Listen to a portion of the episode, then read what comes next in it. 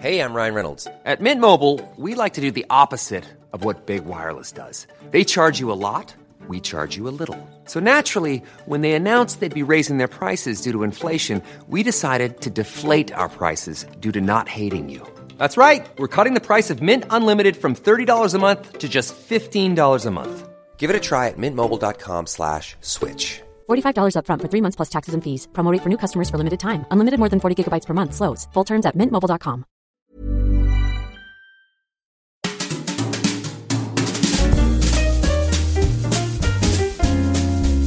Mise à mal. Premier amour pour la vie. Et on devrait essayer de faire juste un, une intro, on fait mise anal et voir si les gens ils entendent. mise anal.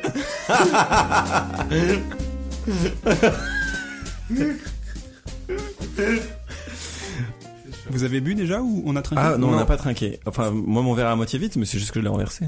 Ou à moitié plein si t'es positif. Ah, con. Au sida. Ça commence pas. Hmm. Armen, est-ce que tu peux me dire des mots doux, s'il te plaît? Bien bonjour, je m'appelle Armen. J'ai arrêté de boire il y a à peu près euh, trois jours et, euh, et j'aime beaucoup les balades en forêt, euh, la sodomie aquatique. Ça va être super galère. Sauf si c'est une piscine de lubrifiant. Oh. Ça doit- alors ça doit être très agréable de nager dans une piscine de lubrifiant, je pense. très casse-gueule quand il sort, je pense. Mais pourquoi t'en sortirais Moi, je resterai toute ma vie dans la piscine de nourriture. Mais t'imagines, je suis sûr qu'il y a un concept sexuel. C'est comme les sex swing, hein, ça a dû partir d'un délire. Euh, il y a je suis plein sûr de vidéos tu sais, de piscines gonflables remplies de, ils appellent ça du slime. Ouais, c'est Et ça. après tu sortais tout huilé. Mais c'est pas une limace, ce slime? Ouais, Ouais. mais c'est le même nom, c'est une sorte de matière un Ouais. peu... Bah comme la bave de la limace. Ah, ils ont pressé plein de limaces et ils s'enculent après dedans? euh, Ouais. Non, ils enculent les limaces pour en extraire le jus et après ils s'enculent le jus. Des... Jus de limace. Pour sortir un autre jus. Ok. Bloqué. Ok. Oh, c'est une chouette série. Salut Théo. Salut Flo. Salut Armen. Salut Flo. Salut, Armen. Oh, on a parlé en même temps. Ah, on refait tout. Oh, pardon. Qui casse l'ambiance. Mais beaucoup trop sérieux. Et salut les mises à malus. Ah, c'est le surnom que j'aurais trouvé aujourd'hui.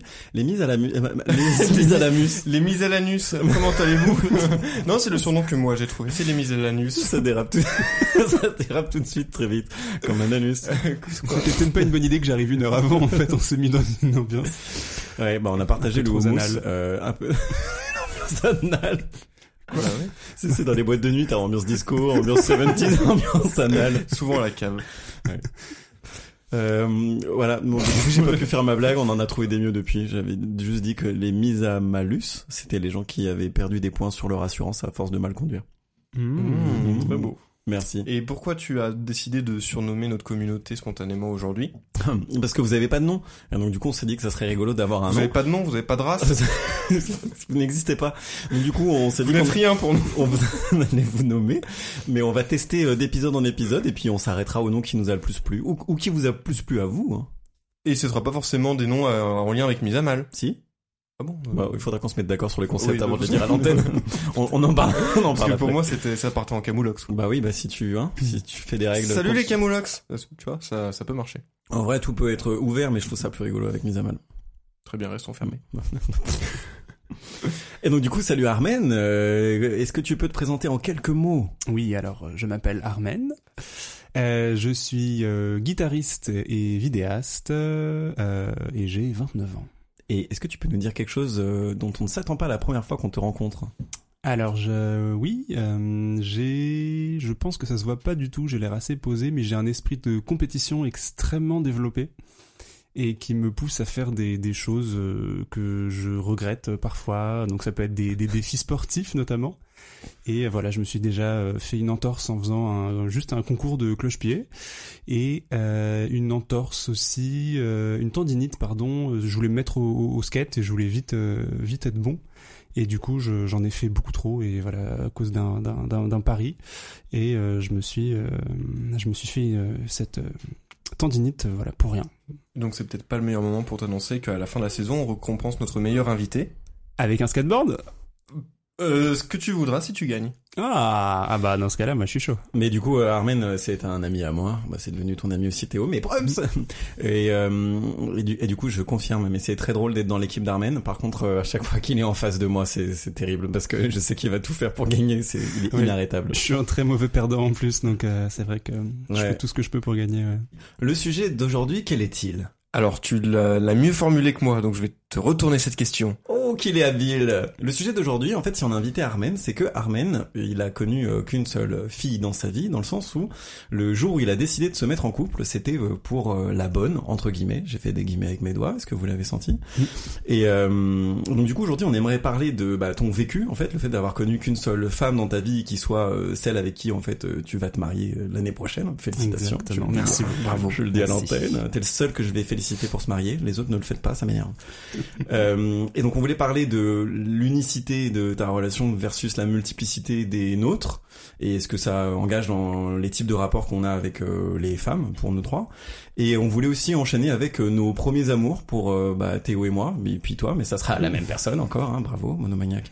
Et, euh, et parler de nos premiers amours avec euh, avec Théo euh, et voir ce qu'on comment on s'imaginait à l'époque. Et est-ce qu'il y a un mythe qu'on essaye de déconstruire aujourd'hui ou pas? Bah ouais, le mythe que l'homme est un forcément doit conquérir euh, pour être heureux et à Mm. multiplier les expériences euh, pour être heureux dans sa relation de couple. Ah, c'est trop drôle parce que pour moi, c'était l'au- l'autre mythe. C'était le côté, justement, ils vécurent heureux et eurent beaucoup d'enfants, où il faut absolument croire à, à- en un amour véritable et, euh, Je pense que les si- deux sont présents. Ouais. je- Voilà. Mm. Donc et bah c'est du bon. coup on se complète. Oh, trop Et bien. Est-ce qu'on ferait pas un podcast du coup? Ouais, on pourrait l'appeler quoi J'en ai marre de cette blague. Tu veux plus? Ok, bah, à partir de maintenant on la fait plus. Très bien. Voilà, ça va être triste. et du coup Armel, est-ce que tu peux nous en dire un peu plus sur euh, la rencontre que tu as fait avec ta dulcinée Oui, alors déjà, je vais juste revenir sur ce que t'as dit.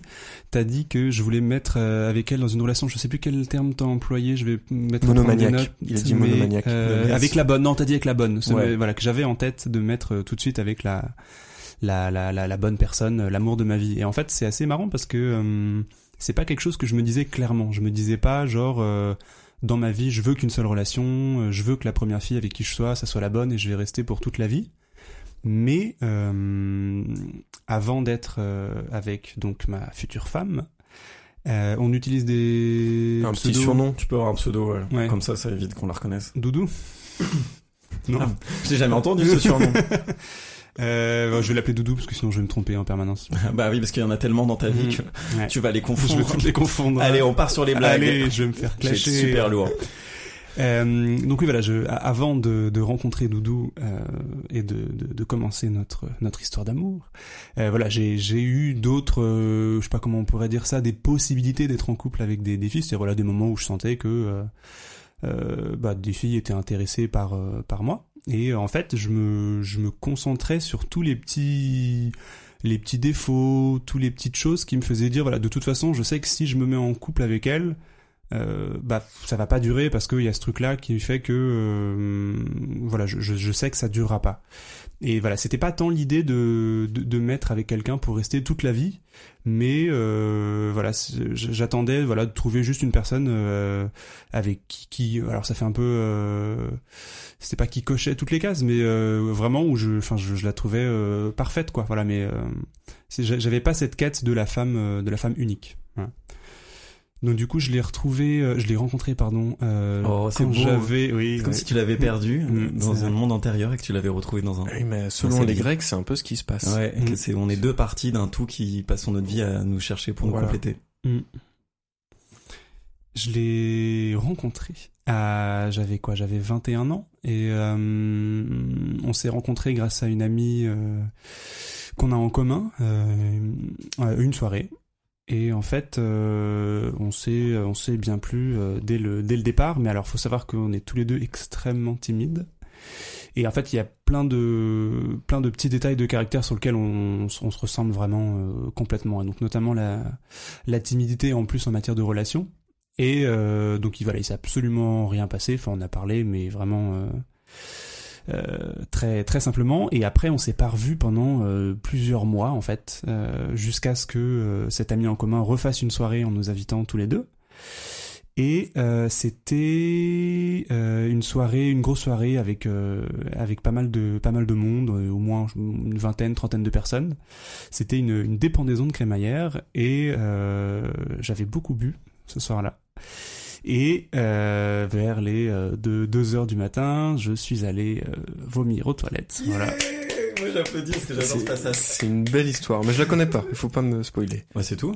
Et euh, donc je, je vais me coucher et le détail qui compte beaucoup, c'est qu'en en bon gentleman, je me suis brossé les dents, voilà, avant d'aller me avant d'aller me coucher. Et en fait, donc, euh, je, je commence à m'endormir, et là, tout d'un coup, je sens Juliette qui vient euh, se coucher à côté de moi, et, euh, et on s'est embrassé. Voilà, c'est comme ça qu'on s'est embrassé pendant la pendant la première fois. Ce qui est très rigolo, c'est que j'ai appris après que, euh, voilà, dès que je suis allé, euh, dès que je suis allé à côté pour pour vomir, il y a eu tout un tout un mouvement où tout le monde savait que Juliette avait envie de venir m'embrasser, et voilà. Et moi, ça, je l'ai su, je l'ai su après, évidemment.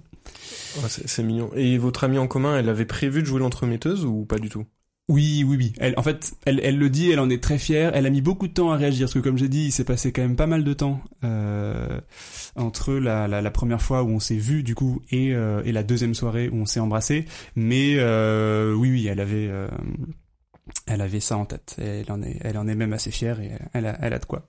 Je la remercierai jamais assez. D'ailleurs, c'est marrant, ça fait partie des choses qu'on on se dit euh, voilà le souvent je réfléchis au- à qu'est-ce qui m'a amené en fait à la rencontrer. Il y a tellement de il y a tellement de paramètres euh, la- cette, cette amie en commun c'est par mes études. Donc voilà si j'avais fait un, si j'avais choisi un autre métier euh, si j'avais été dans un dans un autre conservatoire euh, je l'aurais sûrement jamais jamais rencontré.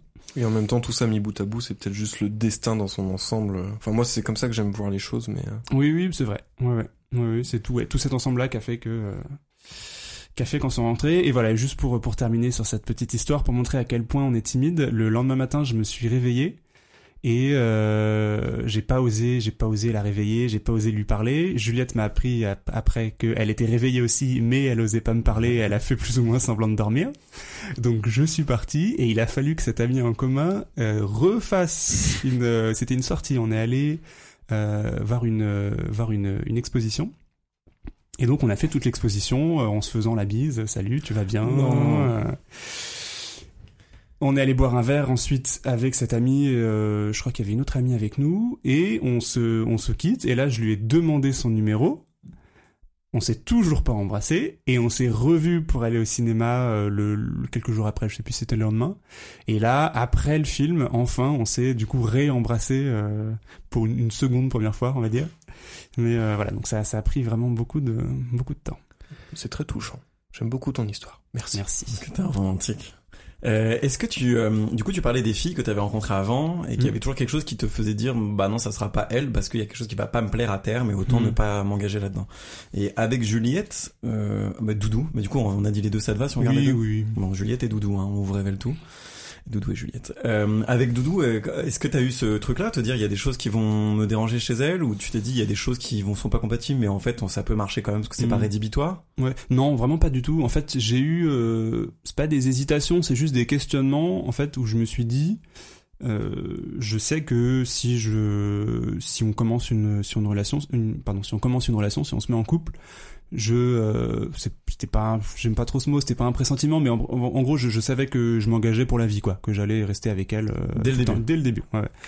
Et donc du coup, en fait, je me, je me, je me suis juste posé la question est-ce que est-ce que c'est le bon moment par rapport voilà j'étais en plein dans mes études de de musique de guitare et voilà je travaillais vraiment énormément je passais des concours euh, et voilà c'est juste une question moment je voilà je me suis juste dit bon est-ce que est-ce que j'ai envie de me lancer là-dedans? Parce que voilà si je me lance là-dedans bah voilà c'est pour c'est pour la vie. Et voilà c'est vraiment juste une une, question que je me suis posée mais j'ai enfin j'ai très très vite répondu. En fait j'ai même pas hésité. C'est juste voilà je me suis juste dit bon bah voilà est-ce que ça y est c'est parti quoi. Je me est-ce que t'en as conscience que tu te jettes là-dedans? Et, euh, et voilà, je l'ai fait. Et euh, quand tu dis je me jette là-dedans, c'est pour la vie, c'était que dans le cas euh, avec Juliette? Ou alors euh, euh, je je me reconnais un peu là-dedans avec ce côté me suis toujours trouvé à tomber facilement amoureux et à me dire que je pouvais rester longtemps avec potentiellement euh, beaucoup de personnes en fait. Est-ce que c'est ton cas aussi? Bah oui et non parce que du coup c'est la seule fois en fait où je me suis posé cette question-là. Il y a aucun autre moment. Vraiment euh, quand je dis que j'ai eu aucune histoire avant, euh, j'ai j'ai dû embrasser une fille en soirée une fois, mais j'avais euh, Florian était là d'abord, il s'en rappelle. Et, euh, et d'ailleurs pour continuer dans le dans le même esprit, je, je disons que dans son langage corporel, euh, j'avais compris qu'il y avait euh, une possibilité d'aller d'aller plus loin. Et en fait, t'avais euh, dry humpé contre une porte. et c'était frotté vénère contre toi, ouais. Son langage corporel. c'est bien, t'es distingué. pardon, j'utilise un langage fleuri. Ouais, je vois ça, mais c'est bien. Et, euh, et en fait, euh, en l'embrassant, à un moment, je me suis juste dit, mais pff, en fait, cette fille, je la connais pas. Euh, j'ai, ouais, j'en ai pas envie, en fait. Voilà, c'est pas, c'est pas ça dont, c'est pas ça dont j'ai envie. Et, euh, et du coup, je suis parti. Et- Question un peu subsidiaire. Est-ce que de la même façon que du coup ce que j'ai compris, t'es le premier, euh, c'était Juliette, c'est ta première copine. Est-ce que toi t'étais son premier copain aussi? Oui, alors elle avait eu, elle avait déjà embrassé plusieurs garçons, pareil un peu en soirée ou quoi, mais euh, mais c'était la première euh, relation, euh, ouais, ouais. Et euh, est-ce que du coup euh, il y a ce, j'imagine qu'il y a un effet un peu euh, d'embellissement de ta relation. Enfin, vous devez en être euh, plus, plus ou moins fier, je pense. Bah oui et non. En fait, on me le, on me le dit souvent, ça, ce genre de truc, genre ah, ça doit être trop cool euh, d'avoir fait votre première fois ensemble, tout ça. Et alors, en effet, c'était très cool. Mais par exemple, si ça avait pas été le cas, si elle avait eu d'autres copains avant ou quoi, ça aurait pas changé en fait. Euh, ça aurait pas changé notre relation. C'est- C'était pas, euh, c'était pas du tout, par exemple, je sais pas, un, un critère que je m'étais dit, euh, je veux absolument euh, que ma première fois, ça soit avec une fille qui l'ait jamais fait euh, avant. C'était voilà, il se trouve que ça, ça a été comme ça, ça s'est fait comme ça, mais euh, ça aurait très bien pu se passer autrement, ça aurait, enfin, ça aurait rien changé. Ça aurait pu changer des choses, mais en tout cas sur mon appréhension que j'en- avais, ça aurait pas pas changé. Et euh, est-ce que toi, personnellement, quand tu, avec le recul, soit quand on te le demande, soit en réfléchissant, tu te dis que, enfin, t'es fier d'être justement d'avoir eu cette capacité à rencontrer euh, la bonne directement et euh, à t'être dévoué que qu'à elle finalement? Bah le mot fier, pas du tout. Je me considère vraiment comme extrêmement chanceux, en fait. Vraiment, c'est ce que c'est. Je pense que c'est un mot qui va revenir pas mal. Et dès qu'on dès qu'on me parle de ma relation, de mon histoire avec Juliette, c'est euh, euh, voilà, j'ai conscience d'avoir vraiment eu énormément de de, de chance. Voilà. De chance ou euh, de lucidité, de clarté d'esprit, euh, selon tes enfin par rapport à tes attentes aussi? Je suis assez convaincu qu'on attire euh, ce dont on a besoin et encore Mm. plus quand c'est exprimé clairement euh, vis-à-vis de soi. C'est voilà, il y a des théories de l'attraction qui sont un peu ésotériques euh, qui vont dans ce sens-là, mais c'est des choses que j'ai pu constater dans mon expérience. Et peut-être que toi t'étais au clair sur. euh, Ouais, sûrement. Oui, oui, oui. sûrement. Mais euh, en tout cas, oui, j'éprouve vraiment pas du tout de, de, de fierté. Et si euh, s'il y a eu justement cette attraction là, c'est quelque chose de totalement euh, de totalement inconscient, quoi. Voilà. Mais c'est juste que euh, oui, en effet, j'étais dans cet état d'esprit là de euh, euh, voilà, de pas essayer de coucher avec elle le premier soir, euh, elle non plus. Et donc du coup, voilà, c'est sûr que forcément, euh, on a, c'est vrai que ce genre de choses, ça, ça se ressent, quoi. hmm. Hmm, ça c'est sûr. Et euh, je voulais juste rebondir sur le fait que tu disais que tu t'en foutais que euh, elle, elle a eu d'autres expériences, euh, tout ça avant. Et euh, moi, ça a toujours été un critère, par exemple, euh, si on parle des premières fois, mais j'ai toujours cherché des meufs qui avaient d'autres expériences avant moi. J'ai jamais voulu être la première fois de qui que ce soit. Je sais pas si c'est vraiment dans le sujet, mais je le pose là. Et tu sais pourquoi? Euh, oui, mais parce que je voulais pas euh, être structurant dans sa vie sexuelle ou Mmh. sentimentale. J'ai toujours cherché à éviter ce rôle-là. Bah moi du coup j'étais dans la même situation Carmen où c'était ma première fois avec ma première copine mais elle elle avait déjà connu des gens avant et euh, j'étais non pas jaloux mais euh, je trouvais ça presque déséquilibré parce que elle elle avait pu vivre plein d'autres choses avant et c'était pas mon cas et genre je sais qu'au début je me mettais pas mal la pression du coup en mode ah merde elle elle a des points de comparaison et moi non quoi. Mm. Enfin si c'est pour euh, clore l'anecdote? Enfin la Mm. parenthèse plutôt. petit, aparté. Un aparté, vous voyez. Tout à fait. La partie E pour la France. euh, J'ai raté mon imitation de François Hollande. euh, et je voulais te demander, euh, Armen, Oui, est-ce que tu Florian. t'es- c'est officiel aujourd'hui. Euh, est-ce que tu t'es à un moment ou un autre senti claustro euh, dans la relation unique que t'as Et je sais que ma question est hyper orientée parce que moi je me Mhm. sentirais claustro. mais Ouais, c'est pas et- comme ça que tu vis les Juste choses. ça fait combien de temps que vous êtes ensemble? Ça fait 7 ans et demi. Ok. J'ai l'impression d'être un enfant quand je dis ça. C'est les enfants qui disent des années avec la, la moitié d'année. 7 ans, 3 quarts. Euh, non, pas du tout. En fait, de la même manière que je m'étais juste, euh, enfin c'était une réflexion que j'avais eue de me dire est-ce que j'ai envie de m'engager là-dedans? Euh, Il y a des fois où juste je me dis qu'est-ce que ma vie aurait été si, soit si je l'avais pas rencontré, soit si bah, notre relation s'était terminée, et que j'avais eu d'autres histoires, ou vraiment que j'avais un, un mode de vie totalement différent, en rencontrant des filles régulièrement ou quoi. Mais ça manque, ça manque pas du tout.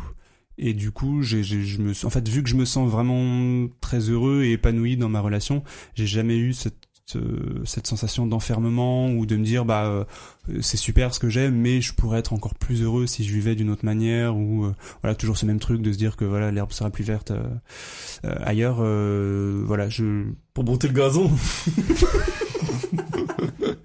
Bouffe. Il a raconté l'anecdote la plus touchante du monde. ouais full Euh,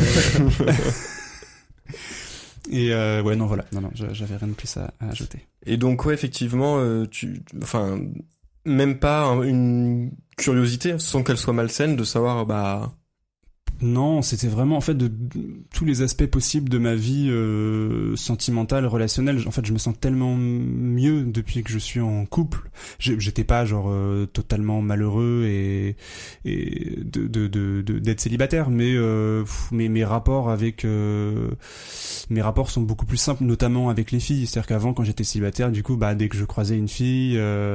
Euh, je, je me suis toujours considéré, je l'étais euh, extrêmement mauvais euh, euh, pour comprendre les signes et pour en envoyer aussi. Et donc du coup, j'étais toujours mal à l'aise. alors que maintenant, en fait, je, je me sens vraiment beaucoup mieux parce que par exemple, voilà, je sais que dès que je dès que je croise une fille, dès que je parle à une fille, il y a en fait il y a aucun problème parce que je sais que de toute façon, quoi qu'il arrive, il se passera jamais rien. Il y a aucune ambiguïté possible. Et, et je me sens beaucoup mieux en fait. Et ça, je l'ai constaté euh, en te voyant en soirée. C'est que du coup, le fait que t'es très détendu, il n'y ait pas d'enjeu. euh, Tu Mhm. parles assez, enfin, naturellement avec les filles. Et j'ai pu constater chez certaines, donc désolé Doudou si t'écoutes ça, mais c'est vrai? Non, vas-y, vas-y.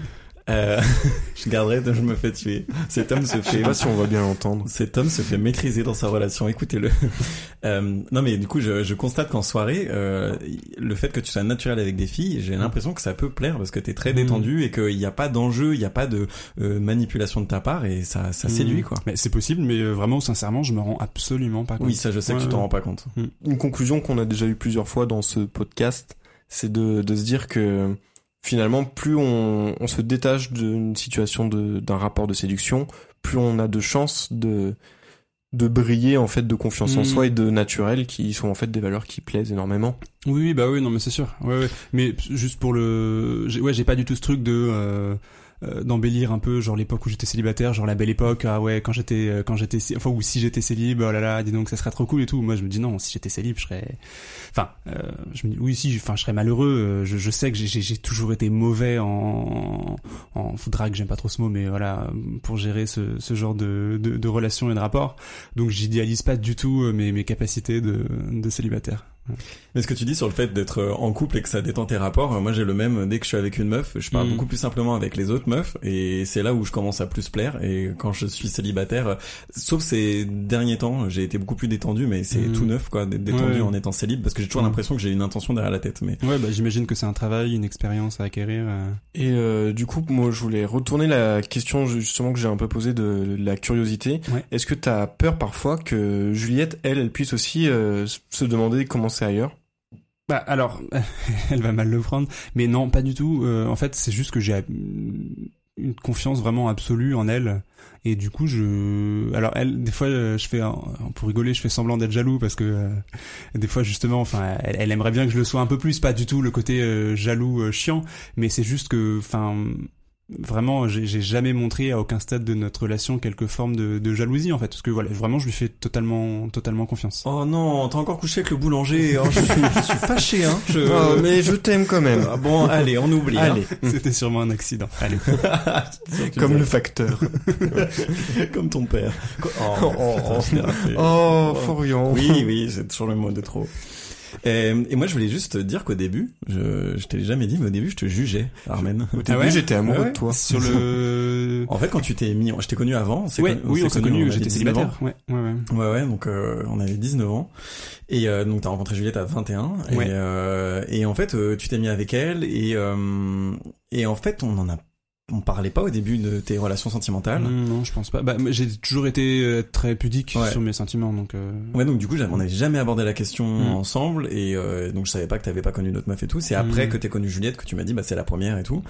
Et euh, et en fait, t'étais tout de suite très investi dans ta relation.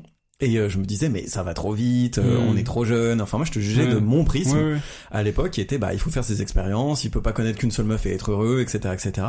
Et c'est à la fois moi en grandissant et en voyant euh, déjà que bah la vie pouvait se concevoir euh, de d'autres manières que ce que j'avais dans la tête, et en plus en voyant ton bonheur que Mhm. je me suis dit bah ouais en fait c'est viable pour lui et ça existe.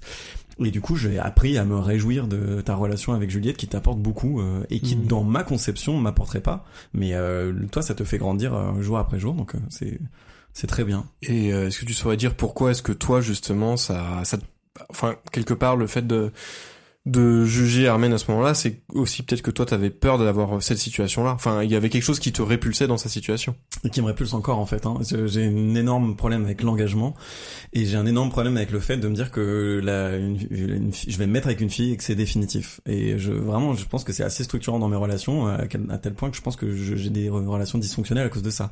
Vraiment à un point assez assez avancé. Je, bah, à l'époque en plus j'étais avec une fille avec qui je m'entendais euh, très bien quoi. Et donc j'étais amoureux et tout, mais je savais que ça allait pas durer comme quasiment toutes les relations que j'ai eues, sauf la première, et on y viendra tout à l'heure. Mais euh, à chaque fois que je me mets avec une fille, je me dis, on a une date de péremption. Je sais pas quand ça va arriver, mais ça va arriver. Et même si ça arrive pas, euh, je fais en sorte que ça se termine à un moment ou à un autre, de saboter ou de moi me m'extraire. Je suis plus à l'aise avec la relation. Et je saurais pas te répondre. Je pense que c'est vraiment hyper ancré dans mon modèle.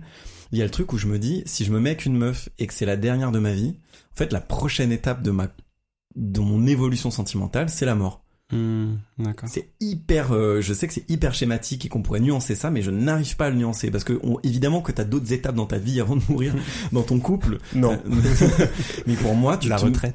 Mais non, mais vraiment, tu te mets avec une meuf. Même, j'imagine même pas le fait de me marier ou d'avoir des enfants, Mhm. tout ça. C'est pas des étapes que je considère. Genre, on se met ensemble.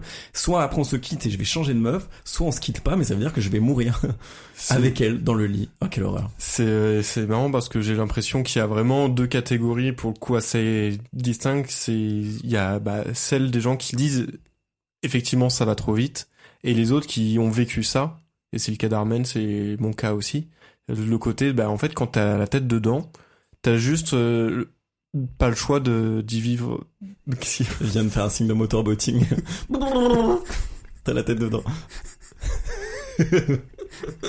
Fallait faire des bruitages avec. Pardon, j'ai pas osé. Ouais, vas-y, Je refaire. C'est l'avantage de la- de l'enregistrement. Et donc t'as la tête dedans. non, j'ai pas confiance qu'il va le mettre. Bah oui, je le mets. Bah oui. Bah non. Ah, il fait non, des blagues en alors, off. C'est le problème, c'est que si j'imite un bruit de motorbotting, bah on saura tous d'où ça vient. Mais non, mais j'ai d'énormes pecs, ça se trouve, c'est avec moi que tu l'as fait. C'est pas avec Doudou. Euh, tout ça pour dire que voilà, il y a un peu la catégorie de ceux qui disent ça va trop vite parce que je pense qu'ils l'ont pas ou peu vécu. Et euh, et ceux qui l'ont vécu et, et en fait quand t'es dans cette situation là, corrige-moi Armen si je me je me trompe mais je- pour moi c'était pareil euh, la première fille euh, dont je suis tombé amoureux c'était un peu euh, la bonne dans Mhm. ma tête Ouais. euh, et il y avait ce côté tout le monde me disait ça va trop vite on a emménagé ensemble au bout de six mois ou même un peu moins euh, on est resté 5 ans et demi ensemble, ce qui est très long au final, surtout quand bah, j'avais 19 ans à l'époque. Et tout le monde te dit ça va trop vite, mais en fait t'as la tête dedans et t'es juste en mode bah il faut que je fasse mes propres expériences et que peu importe ce qu'en pensent les autres, en fait moi je kiffe mon moment et j'ai envie de vivre cette histoire à fond. Et ça peut impliquer de brûler les étapes ou de sortir du schéma un peu normé de d'attendre de plusieurs mois avant de Hmm. s'engager un peu plus, euh, ce genre de choses. Ouais, ouais. Bah, j'ai eu la chance de d'avoir dans mon entourage personne en fait qui m'a dit ça. Euh, il y a Florian qui le pensait. Mais, mais je te jugeais silencieusement. Je Ouais, te mais laisser vivre oui, ton oui, truc. non, bah, je te remercie, je te remercie pour ça. Mais vraiment, euh, personne ne m'a dit en fait euh, euh, ça va trop vite ou quoi. euh, on, on a emménagé moins rapidement. C'était pas six mois, mais euh, alors, j'ai une mauvaise mémoire, mais ça faisait moins de deux ans qu'on était ensemble quand on a quand on a emménagé et euh, ouais non voilà encore une fois j'ai eu la chance voilà de pas pas, pas avoir ce genre de, de, de, de remarques on va dire dans mon entourage. Et tu vois, le fait de juste que tu parles de- d'emménager, Armen, euh, vous avez emménagé dans les moins de deux ans, et moi je me suis dit ça va trop vite. J'étais Mhm. toujours en train de plaquer mes modèles à moi. Et euh, je me suis dit bah voilà dans un an ils se marient, dans deux ils ont des enfants. Enfin moi dans ma tête j'ai- je paniquais un peu de me dire bah mon pote va faire sa vie euh, de couple et de Ouais, famille et tout ça sans moi. Et au final vous vous mariez l'année prochaine, vous allez avoir Mhm. 30 ans tous les deux. Donc Mhm. en fait c'est des années plus tard en fait. Ouais, Euh, bah oui, oui. Et Ouais. ce que j'aime dans votre relation, ce qui est un nouveau jugement euh, aussi de ma part, mais positif, euh, c'est que vous vous êtes laissé grandir, euh, vous avez laissé grandir individuellement. Et vous avez, du coup, ça se répercute sur la maturité de votre couple. Votre couple est Mhm. monté en maturité, je trouve, au fur et à mesure. Vous avez fait vos expériences, mais vous êtes jamais enfermé dans un modèle, vous êtes jamais euh, cantonné à un cursus honorum. Mm. Et quoi, parce que c'est parce que je parle en latin. C'est le podcastus. C'est parce que le, re- le retour du podcastus. Parce qu'aujourd'hui, on les appelle les mises à malus. Du coup, on a le droit de parler en Ah, latin. Voilà, mise à malus, c'est ceux qui ont donc des points en moins sur leur assurance et qui parlent latin. C'est un C'est public. peut-être pour ça qu'ils ont des points en moins. C'est quand ils essayent d'expliquer les accidents, personne comprend. Oui, mais euh, au collège, ça faisait des points en plus, le latin. C'était l'argument qu'on disait, mais en fait, vous êtes fait chier jusqu'au bac, hein. Allez, bam. Nous, on sortait, on n'avait pas permanence jusqu'à 17h30. Euh, ça c'est pour les latinistes, c'est gratuit. Euh, et ouais, donc c'est ça que je trouve ça dans votre euh, relation et qui m'a fait en fait euh, moi me décadrer de mes a priori vis-à-vis de votre couple, c'est que je voyais que vous vous laissiez grandir et c'était le, Mm. le- Ouais. le seul truc que j'espérais pour vous quoi. Bah, c'est un des trucs euh, qui fait que on s'épanouit vraiment euh, complètement dans cette relation, c'est que même si on est euh, extrêmement fusionnel, euh, on, fait, plein de trucs ensemble, on a énormément de, de goûts communs dans tous les domaines, mais malgré tout. Voilà, moi je sors encore beaucoup, bah, on fait encore beaucoup de soirées ensemble, Florian, Théo aussi maintenant, du coup qu'on se connaît. J'ai pas eu l'impression de, bah, alors certes, on se voyait un petit peu moins euh, quand j'ai commencé à, à sortir avec elle qu'avant. Mais j'ai pas eu l'impression de d'être genre voilà ce ce, ce pote là qui voilà à un moment où il se met en relation et puis ça y est il y a plus de nouvelles pendant euh, pendant six mois euh, et, euh, et encore euh, encore aujourd'hui voilà ça ça nous arrive quand même assez souvent de faire des choses chacun de notre côté et euh, voilà et je pense que c'est un, un autre truc qui enrichit notre notre relation et notre bien-être personnel. Ouais. Et ça, c'est méga bien parce que c'est si dur à faire de de pas s'oublier en tant qu'individu quand t'es en couple. Et, et Dieu sait, pourtant je suis, je suis pas croyant. Dieu, Dieu sait que euh, c'est ce qui a niqué le mien, quoi, de ce côté s'enfermer sur soi-même et, Mm. enfin, sur soi-même en tant que couple et, euh, et se tirer vers le bas un peu en, en se coupant un peu de tout ce qui se passe à l'extérieur et du développement personnel qui est nécessaire à chacun, en fait. Ouais, bah Parce ouais. qu'après, tu sors la tête de là en te disant, mais en fait, ça fait cinq ans que je suis là-dedans, mais j'ai pas grandi en tant qu'individu. Et euh, c'est là où t'es pris de vertige et tu paniques et, euh, et voilà.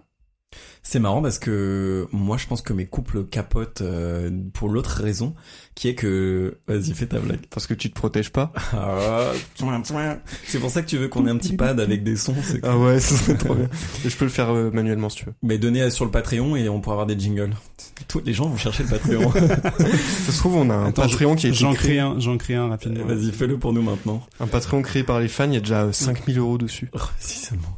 Euh, Merci maman. Et euh, Pardon, c'était très méchant, je suis désolé. j'ai pas compris la méchanceté. Bah, ça veut dire qu'en fait, les- il y a personne qui donne, du coup, c'est les parents qui s'y mettent. Ah mais non parce que ma mère a C'était pas très du tout méchant. 5000 balles Ah. donc euh, on ne sait pas du tout crédible. La mienne non plus. Et oui, donc je disais que c'est moi c'est ce qui fait capoter euh, mes couples, c'est que en gros euh, moi je m'oublie pas du tout, mais peut-être que j'oublie euh, mon couple dans le sens où j'ai besoin qu'on me laisse évoluer beaucoup. Ah, mais qui êtes-vous? Ah, pardon, je t'ai pas reconnu, chérie. Chaque fois que je me réveille le matin, euh, non il va falloir qu'on fasse. Ah, t'es encore trop laquelle? picolé hier soir. Euh, non mais en fait c'est que j'ai besoin de sentir que j'évolue en permanence moi. Et euh, en couple, j'ai l'impression qu'on essaie de. Alors peut-être c'est aussi ma parano qui fait ça, ou peut-être que je choisis mal mes partenaires, mais j'essaie qu'on, j'ai l'impression qu'on essaie de me cristalliser à une personnalité ou à un instant T. Genre tu m'as plu à ce moment-là, j'ai besoin que tu sois permanent à toi-même. Et non, moi j'ai toujours besoin d'évoluer et tout. Et donc euh, c'est le contraire de toi Théo. Genre j'ai besoin d'évoluer à tel point que des fois, bah, je, la personne qui est avec moi ne se reconnaît plus, ne me reconnaît plus dans le couple, et ça finit par casser. Ou moi je reconnais plus la personne que je suis dans cette dynamique de couple là. Quoi. Mais euh, je pense qu'il faut un peu des deux. Enfin, pour avoir vécu euh, cette euh, configuration de, de fusion malsaine, je sais que a priori je risque pas trop de la reproduire. Enfin, j'espère.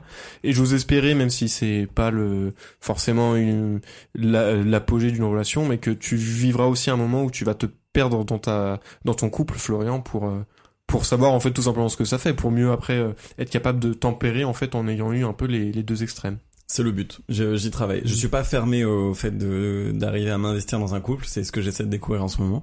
Mais voilà, chacun ses angoisses. C'est vraiment très profond. ouais. J'essaie de Mhm. j'essaie de les tacler un peu aussi. Ouais, je pense que c'est vraiment aussi un test pour le couple dans le sens où euh, si le deux sont pas capables individuellement de s'épanouir, ça veut dire qu'il y a quelque chose qui, il y a quelque chose qui fonctionne pas. C'est vrai. Je sais que moi, enfin dans le dans notre relation, dès le début, ça faisait partie des, des choses auxquelles je faisais vraiment très attention. C'était euh, de faire vraiment tout ce que je faisais euh, à, à fond, quoi. C'est-à-dire mes mes études, euh, euh, mon, enfin voilà, mon travail, euh, tout. Parce qu'en fait, moi, j'avais mon raisonnement était un tout petit peu différent, mais j'avais peur de lui en vouloir en fait après, Ouais. de pas avoir suffisamment travaillé, de m'être pas donné les moyens. Et en fait, euh, je suis passé par une, une période très courte où je me disais ouais, mais du coup voilà, je suis en couple maintenant, je vais moins travailler, c'est le plus difficile. Et en fait, je me suis mis à plus travailler parce que je me dis si je travaille pas maintenant, et ben dans euh, dans dix ans, euh, bah je, je serai pas là où je voudrais euh, professionnellement parlant. Et, euh, et je lui mettrai je, je lui mettrai la, la faute sur elle quoi alors que ce sera pas le cas Et ça, tu lui as verbalisé ce, ce raisonnement que t'as eu? Qu'elle avait, qu'il fallait qu'elle te laisse aussi travailler. Je pense que oui, mais j'ai j'ai jamais eu besoin de lui. On en a parlé, mais j'ai jamais eu besoin de lui demander de me laisser la place. C'est-à-dire qu'elle a toujours respecté mon, mon, mon travail. Il y avait, il y, a, il y a eu des petites incompréhensions au début parce qu'on a un rythme très différent. C'est-à-dire que moi, avec la- la- le travail de la musique, c'est un travail assez particulier parce que par exemple, je, quand j'étais au, quand on s'est rencontrés, j'étais au conservatoire de Paris et en fait, j'avais euh, 5 heures de cours par semaine au conservatoire et le reste, en fait, c'est du travail personnel. Saltimbanque. Et du coup, ouais, voilà. Et, euh, et du coup, c'est un peu le, le bon, l'avantage et l'inconvénient, mais c'est que euh, bah, je suis plus ou moins toujours en, en train de travailler et de pas travailler, quoi. C'est-à-dire que je suis à la, je suis à la maison. Euh, mais voilà, il faut que je travaille ma guitare et même si je fais une pause, bah après faut que je m'y mette. Et euh, voilà, bah pour moi le samedi, le dimanche, c'est un jour de la semaine comme les autres en fait. Et euh, et ça au début, euh, c'est pas qu'elle a eu du mal à le comprendre, mais voilà, il a fallu qu'elle s'y habitue. Mais voilà, ce qui est tout à fait, ce qui est tout à fait normal vu que c'était pas du tout son son rythme. Donc voilà, elle m'a tout de suite laissé voilà tout le temps que tout le temps qu'il me fallait pour pour m'accomplir. Euh, J'avais une question pour euh, vous deux, mais peut-être plus pour toi Théo, parce que c'est toi qui l'as dit comme ça, et Armen c'est moi qui ai mis ces mots-là dans ta bouche, mais t'as parlé de la bonne Théo. Oh, tout de suite on met des trucs dans la bouche, ça rigole. Hein. Euh, le gamin. J'ai pas rigolé moi, Armen rit loin du micro, il a déjà la technique. pas du tout. Euh... Il est, vrai- il est vraiment fourbe. Le politicien il Ah démonte chaque fois, c'est vraiment que ça soit ma- marqué. Je ne vais ni confirmer. euh, ni- Ah, c'est vous qui l'avez dit, ce n'est pas moi. Euh, et donc plutôt toi Théo, t'as parlé d'avoir la bonne. Et qu'est-ce que ça veut dire rencontrer la bonne? C'est un truc qui moi m'a toujours laissé perplexe. Et bah, alors, dans, il y a deux visions. Il y a d'abord celle pour moi de un peu de la société. La bonne, c'est celle avec qui, toi, par exemple, Florian, si tu rencontrais, je pense, la bonne, tous tes doutes sur le fait de vivre, de finir ta vie avec une personne seraient levés, en fait. Est-ce que tu crois qu'une personne a la puissance de me faire enlever mes doutes? Potentiellement, oui. Ok, j'ai envie de te croire, mais ok. Et euh, donc ça, c'est la vision un peu euh, de la société, euh, voire même de la culture populaire qui veut que on est tous une moitié, qu'on on croit au coup de foudre, mais que on n'a qu'une seule âme sœur. Et ce en croit je, en quoi je ne crois pas. Et du coup, il y a la deuxième définition qui est pour le coup plus personnelle. Pour moi, la bonne, c'est plutôt les bonnes. C'est que je pense qu'il y a beaucoup de personnes, enfin beaucoup, une poignée de personnes en tout cas, de filles avec qui tu peux t'entendre suffisamment bien pour vivre quelque chose d'exceptionnel qui durera euh, potentiellement jusqu'à ta mort. C'est ça le truc, c'est que euh, moi j'ai été beaucoup de fois amoureux et je me dis jamais c'est la bonne. Je suis hyper amoureux, je m'investis et tout, et ça finit par s'évanouir et du coup, bah après je retombe amoureux. Ouais, je pense que c'est une question de tempérament. Je sais que moi, par exemple, je suis très pessimiste sur beaucoup de choses. Par contre, en amour, j'ai toujours été euh, ultra optimiste. Et du coup, euh, potentiellement, dès qu'il y a une fille qui me plaît ou même qui me, enfin, qui me sourit, avec qui je m'entends bien, je peux me faire des films. Et euh, tu le sais, Florian, parce que je, je me suis fait beaucoup de films et je t'ai raconté beaucoup de films avant que tu me mettes des, des coups secs derrière la nuque. Comme tu vas. C'est important que je sois le. le- Euh, non, mais c'était un très bon garde-fou. et euh, du coup, ouais, il y a ce côté, euh, je m'emballe très vite, mais aussi je pense que c'est une force et que c'est ce qui fait qu'aujourd'hui, je peux, en rencontrant une personne qui me plaît, euh, très facilement magnifier les, les les détails qui me plaisent et minimiser ceux qui me déplaisent, mais pas pas en faisant en sorte que ce soit quelque chose de que que j'en- j'enfouis au fond de moi ou c'est pas une sorte de déni, c'est juste une sorte de sublimation qui euh, qui potentiellement peut durer toute une vie. Toi, tu t'emballes très vite, mais tu les emballes pas très vite, et moi je les emballe très vite, mais je m'emballe pas très vite. C'est beau. Waouh, on est si complémentaires. hein. Tu veux qu'on se mette en couple? Je vais, je vais y aller moi du coup. Ah non, on fait un trouble. euh, C'est le mot le plus moche du monde, troupe. trouble, ouais, c'est vrai, c'est pas Trouble. très beau. Et Et euh, ça ferait un très beau nom pour une petite fille. Trouble, trouble. Trouble, viens ici. Ça fait un peu croûte. Ouais, c'est bien ce que je dis. C'est un très joli nom, croûte. Croûte, qui est un surnom que Armen m'a donné après m'avoir battu à un défi de musculation. si, bah, quand on disait que t'étais compétitif, il m'a appelé Croûte pendant une semaine, après. Je continue à le faire des fois. Mais des fois, il m'appelle Croûte. Mais des fois, je t'appelle Croûte aussi. C'est revenu à... C'est vrai. Quand tu rates un truc, je t'appelle Croûte. euh, J'avais une dernière question, euh, Armen. Euh, comment toi tu vois quelqu'un comme moi? C'est pas pour euh, être narcissique, mais c'est parce que je suis la personne peut-être de, ton- entourage qui a euh, le plus d'expérience. euh, aussi parce que je me casse pas. Hein, je dis pas que c'est bien. c'est peut-être euh, assez instable pour multiplier les expériences. Mais comment tu, toi, tu vois euh, pas par le ah bah vas-y tous. Ah, j'en peux plus. Vas-y, vas-y. bon, on en profite pour se rester. Il fait chaud un peu. hein. Ouais, ça il fait chaud et moite. Eh mais des fois, et des fois, eh, des fois, Deux fois. et là, euh, des fois, et là, la meuf, elle enlève sa culotte. Laquelle Elle en avait pas. Quelle meuf t'as connue qui enlevait sa culotte, Je Armel croyais la, laquelle, quelle culotte? La première ou la deuxième? C'est en donc quatre. Euh, On en était où? On en était au fait. Euh, oui, donc du coup, toi, comment Bah, vas-y, boîte à lichette. Et donc du coup, toi, Armel, comment tu Bon, bah, allez, on se trinque. Oh, le mec est content de vivre, quoi. Allez, on se trinque.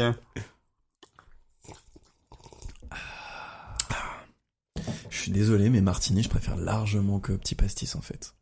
On finira le pastis. Hein. Je suis content que ça soit un soir martini parce que je préfère aussi le martini. Bah ouais, mais c'est t'as- voilà, on mais l'a toi, acheté pour hein. toi. hein. Et moi, j'étais bien content que t'aimes ça. Tiens, tu reviens Mm. faire une émission quand tu veux. Dès qu'il n'y a plus de ma Martini, on te réinvite à faire une émission. ça fait du lobby euh, auprès de Théo. Euh, ouais, donc du coup, Armen, euh, la question que je me posais, c'est comment tu vois quelqu'un comme moi, qui a, qui multiplie les expériences, comment toi tu le perçois, toi? Bah, bon, déjà, je porte absolument aucun jugement sur les gens qui, qui vivent d'une manière différente que la, que, que la mienne.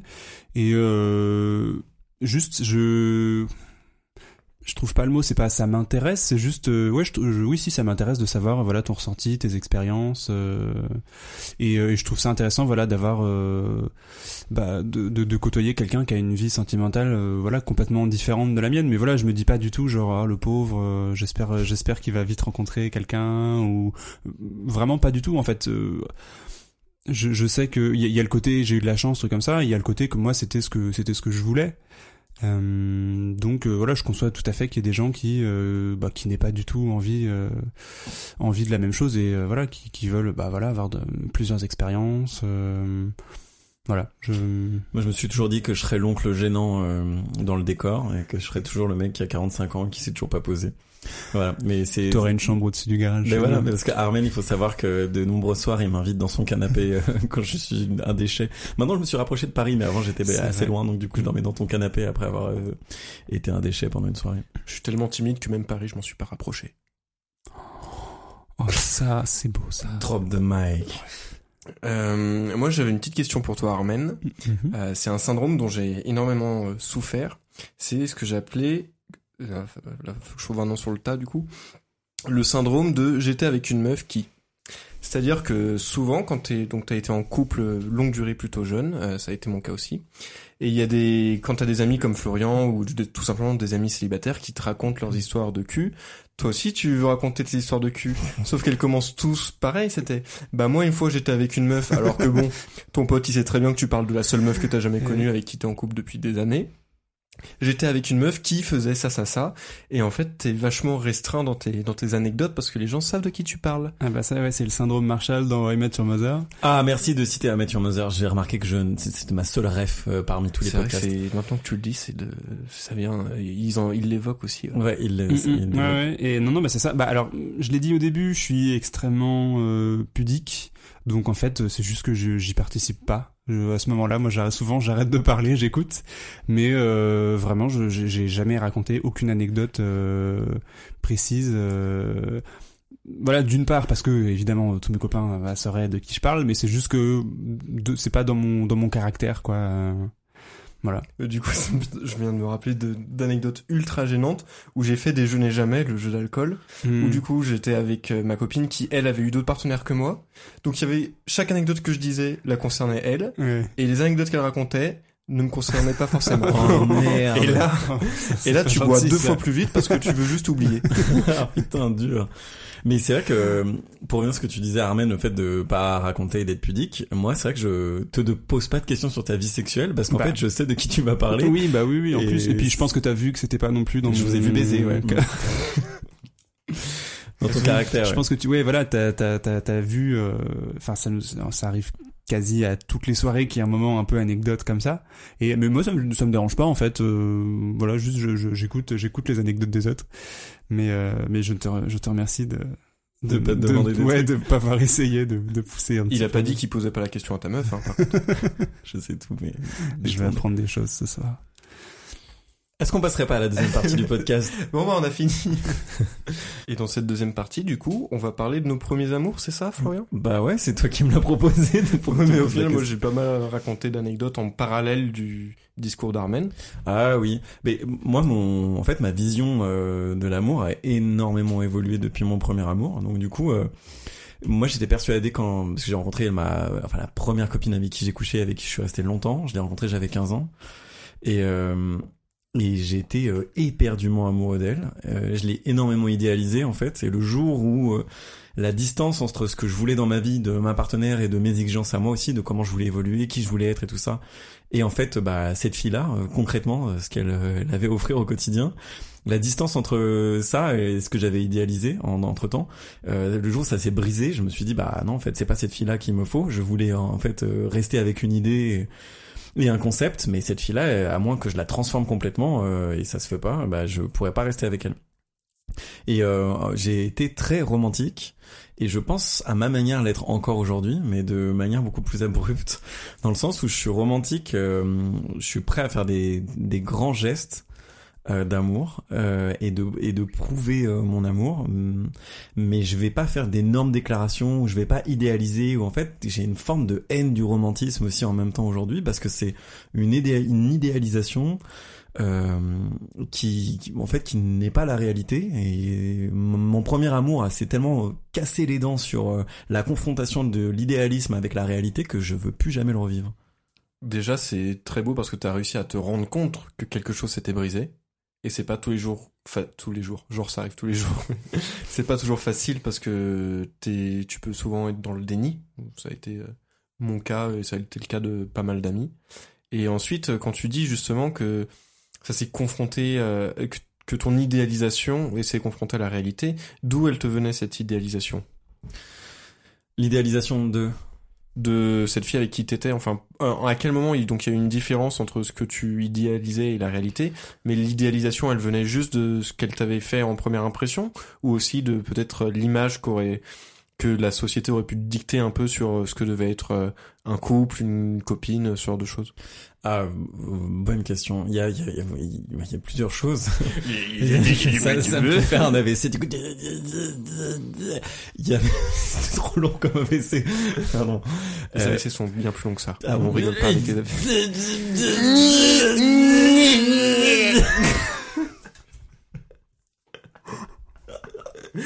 à peu près comme ça C'est à peu près comme ça. Super. Je suis content d'avoir partagé un AVC avec toi. Pour les gens qui sont atteints de, de ça, pour, pour tous ceux qui expérimentent ça, on se, on se moque pas. Est-ce que c'est crédible ou pas? Non mais est-ce que ce podcast est crédible? Wow. Pavé dans la mare. Wow. Pavé dans la mise à marre. Pavé dans l'amour. Oh, ça ferait un chouette livre de Marc Lévy. Je suis pas sûr. Hein.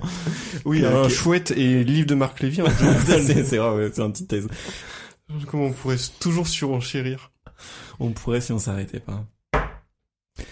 Euh, on se posait quoi? Ah oui, mais très bonne question, mais j'ai oublié tes questions du coup. Euh, Qu'est-ce que j'avais idéalisé? Ouais, et puis est-ce que c'est pas la société qui t'a fait idéaliser l'image que devait avoir une copine ou un couple? Ah oui.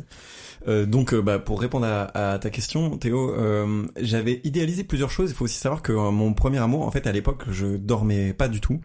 J'étais insomniaque au possible et en plus, je refusais de dormir. J'avais une espèce de terreur de, de m'endormir qui me suit encore aujourd'hui, mais à l'époque, c'était vraiment grave. J'avais été à l'hôpital Mondor pour me faire suivre pendant des mois et des mois euh, par des spécialistes du sommeil. Euh, et en fait, j'avais très peur de, de dormir à tel point que j'avais été hospitalisé, j'avais des hallucinations, enfin vraiment un truc grave. Et un jour, euh, j'étais au lycée et j'avais croisé une fille qui était absolument splendide. Il s'avère que c'est cette fille avec qui je me suis mis après. Euh, et je me rappelle, mais c'est, j'avais un rapport à l'idéal aussi qui était très différent à l'époque, où le soir, je me suis dit, je vais me coucher euh, parce que comme ça, je vais pouvoir rêver d'elle et je pourrais rêver que je suis avec elle. Et ça a été le début de ma euh, de ma guérison. Euh, parce que euh, j'avais envie d'aller dormir pour m'imaginer avec elle. Donc du coup, le rapport à l'idéal, il était déjà là. Et c'est ce qui m'a permis d'aller mieux physiquement. Et un jour, j'ai appris que cette fille-là, c'était la sœur d'une fille qui était dans ma classe, qui sortait avec mon meilleur pote euh, du lycée. Et donc du coup, elle a fait en sorte de m'inviter à une soirée euh, de cette, comment on pourrait l'appeler, du coup, la, la fille dont je suis tombé amoureux. Euh, Cédille. Donc je l'ai rencontrée cette soirée et en fait euh, il y avait ce truc où elle était parfaite dans ma tête parce que en fait j'avais tellement rêvé d'elle, je l'avais tellement idéalisée avant pendant des mois de la rencontrer que j'avais construit quelque chose et euh, elle était hyper belle et euh, moi j'avais aussi ce truc où j'avais refusé de coucher avec d'autres filles avant, j'avais eu des occasions mais parce que je me disais la première il faut que je sois amoureux d'elle. Donc j'avais j'anticipais aussi le fait de tomber fou amoureux. Donc euh, ça c'était pour le point de vue personnel. Et pour le point de vue de la société je crois que mes parents ont été un modèle assez alternatif de relation parce qu'ils se sont séparés, remis, séparés, remis euh, ensemble.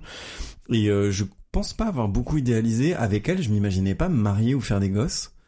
Euh, je projetais pas grand chose. Je m'imaginais juste vivre un amour pur. Et je sais pas, j'avais juste envie de, de pouvoir euh, écrire des chansons sur elle, écrire des poèmes sur elle, tu vois, mais je m'imaginais pas la relation telle que la société voulait nous faire croire que c'était ça la relation la plus pure du monde. C'était ce que ça me faisait vivre moi à l'intérieur qui comptait. D'accord. Euh, et c'est marrant que tu évoques tes parents. Euh, les miens aussi, j'ai eu un. Ils m'ont donné une représentation. Enfin, ils sont, ils ont toujours été ensemble. euh. Mais en fait, mon père, quand il a rencontré ma mère, il était fiancé. Donc du coup, depuis tout petit, en sachant cette histoire-là, j'ai jamais cru au mythe du premier amour qui serait le seul, l'unique. Et pourtant, euh, je me suis vachement, euh, ah, je suis vachement allé là-dedans. Et du coup, ma question est la suivante est-ce que vous, vous avez cru ou vous croyez encore au mythe du premier amour en fait? Ouais, moi ouais. Enfin, que- Armen, non, c'est évident. Est-ce que j'y crois euh, maintenant euh, je, Ça n'a pas de sens en fait parce que mon expérience est tellement diluée euh, que je peux plus y croire en fait. Enfin, mais à l'époque, oui, je me rappelle avec Cédille, euh, je l'ai rencontrée, je tombais amoureux d'elle, je me suis dit c'est la fille, euh, la fille, la fille, c'est la fille et femme. hein, C'est le, le film de ma vie. c'est le film de ma vie, c'est la femme de ma vie. euh, et en fait, à l'époque, j'avais ce truc tellement romantique où je me disais le jour où elle me quitte, euh, je meurs de désespoir. Mais vraiment, je me disais, Mm. je me suicide. Vraiment le truc d'ado extrême. Et, euh, et en fait, c'est après cette expérience que je me suis rendu compte que l'univers que je m'étais construit dans ma tête n'était pas viable. Et en plus, euh, il faut savoir que là où ça a été très fort confronté à la réalité, c'est que cette fille ne me satisfaisait tellement pas dans notre relation et ce qu'elle pouvait m'apporter, euh, d'autres que physique aussi, ou ce que je m'étais fait comme idée dans la tête, que j'ai fini par la tromper euh, avec une fille qui était dans ma classe. Et euh, bon, à qui je me suis mis après et tout ça, mais en fait qui m'attirait beaucoup moins, mais qui était beaucoup plus ma pote et qui en fait me faisait vivre des trucs ordinaires, euh, mais qui étaient déjà, enfin des, des preuves de réalité quoi. On vivait vraiment ce qui se passait et c'était pas euh, un idéal qu'on essayait d'atteindre en permanence. Bah, je peux pas dire le contraire du coup vu l'histoire que j'ai eue, mais disons que ça aurait pas été, euh, ça aurait pas été quelque chose qui m'aurait dérangé. Voilà, si j'aurais pu avoir une autre copine avant, avant elle. Donc voilà, le, le fait d'avoir un seul amour unique, il se trouve que c'est comme ça pour moi, mais c'était pas quelque chose auquel je, euh, je croyais en me disant, bah voilà, la première, euh, si c'est pas la bonne, du coup, je, je, je trouverai pas d'autres, euh, d'autres amours après. Si c'est, enfin si c'est dans ce sens-là que tu disais, Ouais, voilà, ouais. le premier amour. euh, Ouais, non, c'était pas quelque chose. euh, Je pense que c'est quelque chose qui met énormément la pression quand quand t'es quand t'es avec ta première copine. Si tu te dis bah c'est celle-là et puis si c'est pas elle, bah du coup c'est c'est fini. Retour euh, à la case départ. bah ouais, c'est euh, horrible comme truc en fait. C'est horrible de mettre ça dans la tête des gens en se disant euh, bah il y a pas de il y a pas de il y a pas de deuxième chance quoi. Donc euh, je sais pas d'où il vient ce mythe, mais Et euh, je, je crois, je vous partage la réflexion au fur et à mesure qu'elle, parce qu'elle vient d'arriver dans ma tête, que je me suis autant donné dans ma première relation, parce que j'avais, jeune, j'avais très envie d'avoir une copine et d'être en couple, et j'en ai pas eu du coup avant mes 19 ans, et je pense que tout ça a fait que, au fil de l'attente, j'ai bâti des, justement des attentes, quelque part. Et que, euh, elles se sont accumulées, accumulées, et que une fois que j'avais enfin une copine, j'avais, euh, comme un peu comme tu le dis Armen, plus le droit à l'erreur en fait hmm. de réussir cette relation, euh, quitte à occulter euh, les petits défauts ou les signes euh, avant-coureurs que que j'aurais pu voir beaucoup plus tôt. Euh, et voilà. D'où encore le problème du romantisme, enfin de, de, de vivre un idéal plutôt que de vivre la situation réelle. Et en plus, Mm. ça porte pas ses fruits parce que tu te retrouves avec une relation qui, en fait, euh, dont tu perds la, la, une partie, parce que c'est pas vraiment celle que tu vis, tu vis qu'un truc dans ta tête, quoi. Et moi, je voulais juste euh, aborder un autre sujet qui est le sujet du sexe. Ouais. Bon bah je vais y aller moi. Parlons de cul. Alors, du coup, Armen, est-ce que tu l'as bien sodome Euh, non mais du coup, euh, moi si j'ai quitté aussi euh, c'est que je me disais bon, et voilà, c'est pas finalement ça va pas tenir parce qu'en fait. euh, on n'était pas potes quoi, on pouvait pas, je pouvais pas euh, tout exprimer avec elle, elle, euh, elle comprenait pas des fois des trucs que je voulais dire, enfin ça me rendait fou quoi. Donc déjà on n'était pas compatibles sur certains trucs, mais aussi sexuellement, même si elle était vraiment magnifique euh, et que sexuellement on s'entendait très bien, euh, j'avais envie de faire d'autres expériences sexuelles. Je sais pas d'où ça me vient. Et encore aujourd'hui, des fois, je me dis, mais j'ai envie de partir à la, à la, découverte d'autres filles. Et on consacrera un, un sujet là-dessus, euh, le fait que les hommes doivent collectionner pour se sentir hommes. Mais c'est pas tant le fait de collectionner, c'est que j'ai toujours en train de me dire, mais il existe d'autres choses et j'ai envie de les découvrir. Hmm. Euh, non, c'est quelque chose qui m'a pas traversé l'esprit. Quand je racontais au début que j'avais, déjà eu la possibilité justement bah, de coucher avec une fille que je connaissais pas ou quoi, c'est quelque chose qui m'a vraiment jamais, euh, jamais attiré. Et après, sur le côté euh, connaître euh, une autre, une autre expérience, on va dire, c'est ouais, j'y j'y pense pas vraiment en fait.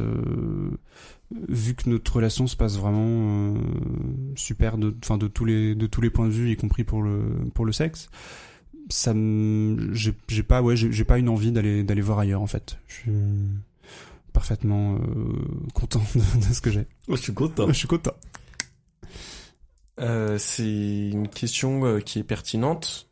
Merci. je fais de mon mieux, hein. Euh, déjà, je voulais, avant de, de rebondir dessus, je voulais dire que c'est mon petit fun fact, j'en ai qu'un aujourd'hui, désolé. Euh, c'est que ça est prouvé scientifiquement qu'en multipliant les partenaires sexuels, on multiplie les chances d'être malheureux en amour en fait. Parce qu'en multipliant les, les points de comparaison, on a tendance à, à se baser non plus sur des... Enfin, si on a plusieurs référentiels, on a tendance à prendre celui qui est le meilleur pour juger les suivants. Euh, Mm. Et ça... C'est pas c'est pas très sain, euh, en tout cas sur le, du point de vue de l'équilibre et de du, du plaisir qu'on peut ressentir, il a tendance à être diminué en fonction du nombre de partenaires. Mais alors, je rebondis juste là-dessus. euh, Je me suis posé cette question-là et j'ai pas l'impression de comparer, mais il est fort probable que je le fasse de manière inconsciente. À chaque fois que les choses m'arrivent, je me, je me plais énormément dans la découverte de l'instant. Et je vais jamais me dire, oh, ben, elle, faisait ça mieux, ou elle faisait ça.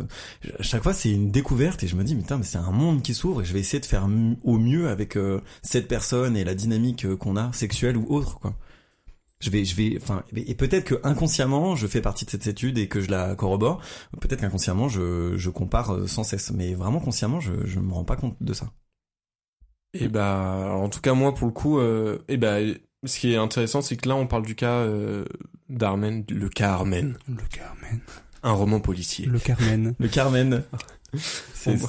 c'est- Vas-y, fais ta blague. Carmen de Bizet voilà c'est ça Ah. Euh, Euh, Prends garde à ton- euh, les euh, techniciens hein, tout de suite ils sortent les, les termes techniques. Euh, donc on prend le cas de en fait de Darman qui est le cas d'un premier amour qui bah fut un temps moi c'était le cas et bah toi aussi techniquement Florian euh, vu que ta première fois c'était avec une fille avec qui t'as été en couple euh, c'est qu'au début quand t'as pas de point de comparaison c'est forcément la meilleure expérience que t'aies jamais vécue et moi je me suis beaucoup accroché euh, à ça euh, même si je pense que inconsciemment j'occultais certains points d'amélioration euh, sexuellement, tu vois, que ça pouvait, ça, ça peut toujours être mieux, je pense. Et en fait, sur le moment, je me rendais pas compte, en fait, de, comme tu, par, tu parles d'un monde de potentiel qui s'ouvre à toi, moi, je me rendais pas compte de la, comment dire, le, le potentiel auquel j'avais accès et le potentiel qui était caché derrière avec d'autres expériences. Et, et c'est ce qui m'a fait d'ailleurs rester longtemps en couple aussi avec cette, cette personne, c'est que tant que tu couches qu'avec une seule personne et que t'as couché avec personne d'autre, bah c'est forcément bien en fait. Pas forcément. Tu peux pas comparer, ça c'est sûr, mais ça, ça peut mal se passer, tu vois. Ça peut être désagréable, ça peut être gênant. Il y, a, y, a, y, a, y a plein de, y a plein de choses qui peuvent faire que euh, que le sexe se passe pas bien. Je pense que c'est deux choses différentes de euh, bah, que ça se passe bien, mais se dire bah voilà, peut-être qu'avec une autre fille ça pourrait se passer Mm. mieux. Mais euh, je pense que euh, je pense que si ça se passe bien, en fait, tu, tu te poses pas la, tu te poses pas la question, voilà, parce que parce que c'est c'est c'est c'est très bien comme ça et que ça te et que ça suffit. C'est juste que en fait moi dans mon échelle de valeur je compare euh, le maximum de l'expérience et euh, du coup le, la meilleure partie de jambes en l'air que t'as avec une personne avec qui enfin c'est la seule personne que t'as connue forcément elle te paraît euh, idéale parce qu'en fait elle l'est en Mhm. soi vu que tu n'as pas euh, tu peux pas envisager quelque chose d'autre Oui, je oui. pense Ouais, mais tu vois, euh, je rejoins Armen dans le sens où euh, j'ai, moi j'étais avec elle et ça se passait bien sexuellement, mais je sentais que je pouvais vivre une expérience plus libérée encore. Et c'est ce que j'ai connu après du reste. Donc en fait, tu peux avoir une intuition que bah c'est très bien et en même temps qu'il y a d'autres choses. Donc c'est ce truc-là qui m'a fait la, la quitter aussi. C'était pas que sexuel du tout, du tout, parce que je m'entendais très bien avec elle. C'était le fait d'être compatible dans la vie, quoi. On s'engueulait tout le temps, euh, elle comprenait pas mes blagues. c'est un gros problème ça pour moi. Euh, et il y avait, euh, il y, a, il y a aussi le truc où euh, moi, dans chaque relation que j'ai eue, je compare pas, je compare pas vraiment, dans le sens où chaque fille a été unique pour un truc et je je saurais pas dire. Enfin, ça a été euh, exceptionnel avec chacune. Je dis pas ça de manière démagogique, mais euh, je pourrais te dire exactement ce qui m'a plu dans chacune et c'est toujours extrêmement différent. Et c'est peut-être pas un rapport avec le sexe.